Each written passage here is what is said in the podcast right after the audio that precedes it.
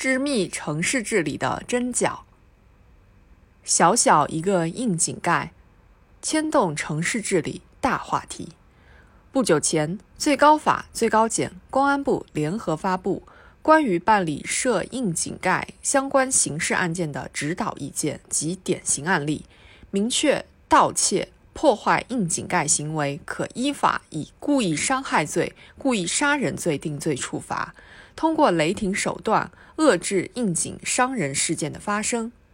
随着我国城镇化率稳步提升，一些城市病也伴之而来。以往粗放的城市管理方式日渐捉襟见肘，城市治理的理念变革悄然而至。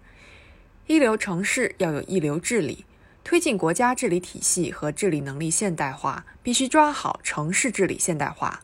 比如，围绕窨井盖这一关系群众脚下安全的城市细节，更多的治理是以润物无声的方式进行的。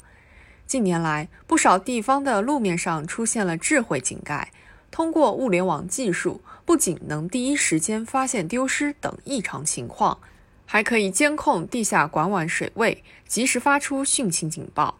可以说，从智慧上云到法治兜底。城市治理水平正体现在这一针一线的绣花功夫中。科技进步助力城市治理变革，也带给群众更多直观感受。特别是在抗击新冠肺炎疫情中，防控的迫切需要，倒逼各地以数字化转型提升治理能力，对人口流动情况进行大数据画像。为各地政府部门做好疫情防控、复工复产提供了决策支撑。掏出手机出示健康码，没有复杂的操作，从而节省了大量社会成本。不少政府窗口虽然停了，但大量政务服务搬上了网，网上办、掌上办的非接触式办理，让数据多跑路，群众少跑腿。显而易见，大数据、云计算、人工智能等前沿技术带来的精准高效，正在为城市治理按下快进键，一座座更智慧的城市已初见雏形。在城市治理中，善用科技力量不等于唯科技论，还需要制度支撑。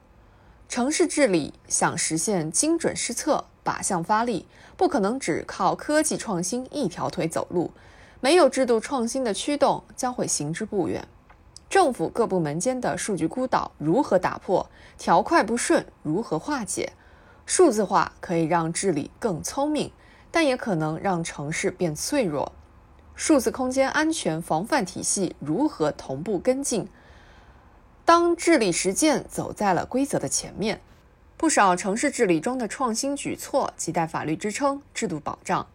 从而补齐法治建设的短板，在实践中不断摸索完善，依靠科技和制度双重创新驱动，才能不断提升城市治理的水平。城市是人的聚合，城市治理的含金量最终要以群众的获得感、幸福感、安全感来衡量。无论是北京推行的街乡吹哨部门报道，还是杭州打造的城市大脑。背后的逻辑无一不是群众需求倒逼政务流程再造，让治理和服务重心向基层下移，以更多资源下沉来更好提供精准化、精细化服务。与此同时，城市治理以政府为主导，但不能单纯依赖政府。城市未来的打造离不开政府、社会、个人的共同参与，用新时代枫桥经验搭起一座城市治理的连心桥。城市治理不仅是用细心、耐心、巧心秀出城市品质品牌的必然之举，更是建设人人有责、人人尽责、人人享有的社会治理共同体的内在要求。城市越是发展，人民群众对美好城市生活的要求就越高。